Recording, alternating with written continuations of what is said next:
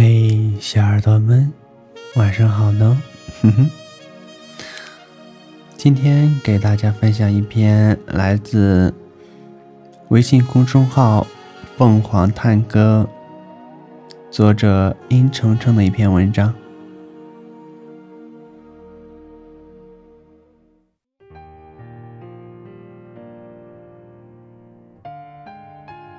文章的名字叫做。总以为风花雪月才是景，到头来柴米油盐皆是诗。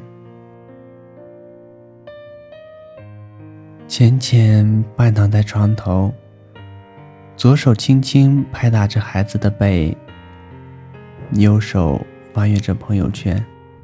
他的视线停在了两张图配文的动态上。一张是隔空对饮的高脚杯，一张是煎至五分熟的葱花牛排。配文是这样写的：“总以为风花雪月才是景，到头来柴米油盐皆是诗。”他就这样盯着这条动态，从图片看到文字，从文字看到自己的曾经和现在。开始愣神，直到躺在孩子左侧的于先生唤他，让他早点睡，他这才回过神来，轻声道：“你先睡吧。”不知道是不是触景生情，浅浅起身出了卧室，开了一瓶红酒，带着些许寂寞，缓步走到阳台。一个人蜷缩在双人吊篮里，俯视着落地窗外的斑驳陆离，放空自己的大脑，一口接一口的抿酒，直到稍稍有些醉意，他才放下酒杯，环视着周边一切被包裹在夜色里的事物，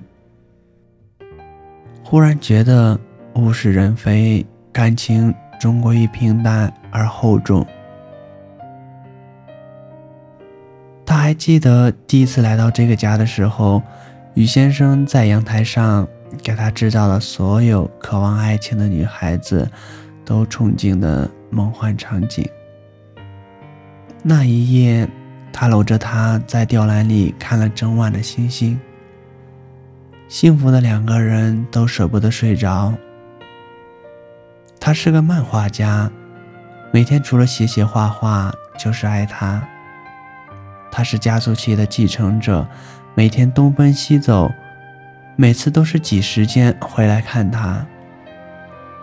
他被他金屋藏娇很多年，最终奉子成婚。于先生的父母本来不赞成他们的婚事。于先生以娶浅浅为前提接手家族事业，于老爷子拗不过他，最后只好同意。他们的婚姻是于先生牺牲自己的理想换来的。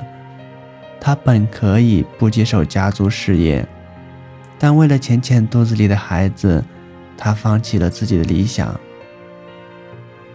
选择都是要付出代价的。他们争取了相守，却因此更加少了陪伴。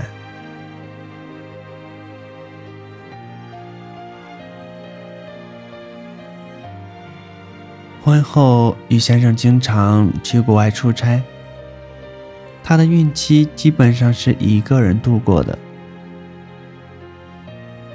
在他眼前出现最多的人就是保姆。整晚整晚的独守空房，让他有些心灰意冷。但他知道，他已经付出了很多。芊芊是个孤儿，没有任何家世背景，无法给余家带来任何的经济利益，这一点他心知肚明。所以，他除了忍受寂寞，再也没有别的选择。所幸他生了个小少爷，于老爷子终于承认这个儿媳妇了，给她上了一座豪宅。他的心终于踏实了一些，至少在于家有那么点儿名正言顺的意思了。后来，他因为缺少于先生的陪伴，得了很严重的产后抑郁症。确诊以后，儿子交由于母带。于先生得知消息后，回家看他的那一夜。浅浅蜷缩在他的怀里，嚎啕大哭，这让于先生微微有些吃惊，轻轻抚摸着他的头，柔声问：“选择我，你有没有后悔？”浅浅哽咽地说：“我只是想你多陪陪我。”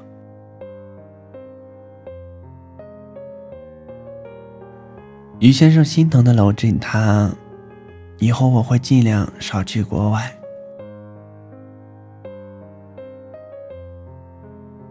浅浅是一个喜欢胡思乱想却又不善言辞的姑娘，她深知这个男人就是她唯一的依赖。她拼尽全力的去爱他，却又努力说服自己不能太依赖他。他害怕感情的天平一旦失衡，他就会崩溃。于先生是一个重承诺的人，他的产后抑郁症换来了他的陪伴，他们似乎又回到了以前的时光。他突然爱上了烹饪，享受美食的花式摆盘，更享受自己做的食物能让于先生。眼前一亮的感觉。后来，他逐渐明白，婚姻和恋爱毕竟不同，陪伴不用太多，刚刚好就好。如果刚开始就耗尽了所有的陪伴，那么，怎么完成一辈子的细水长流呢？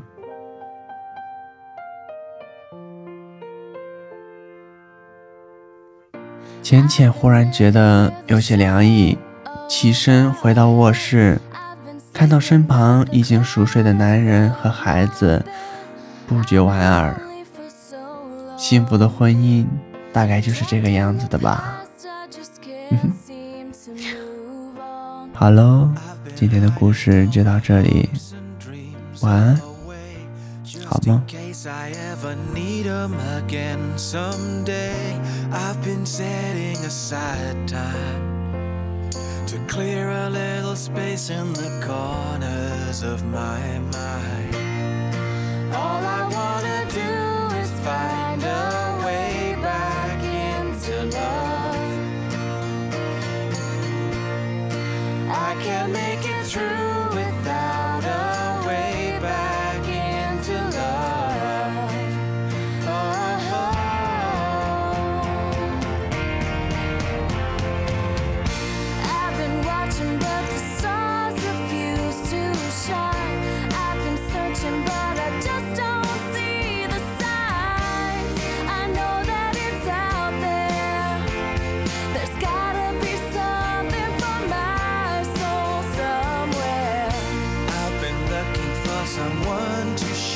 Some light, not somebody just to get me through the night.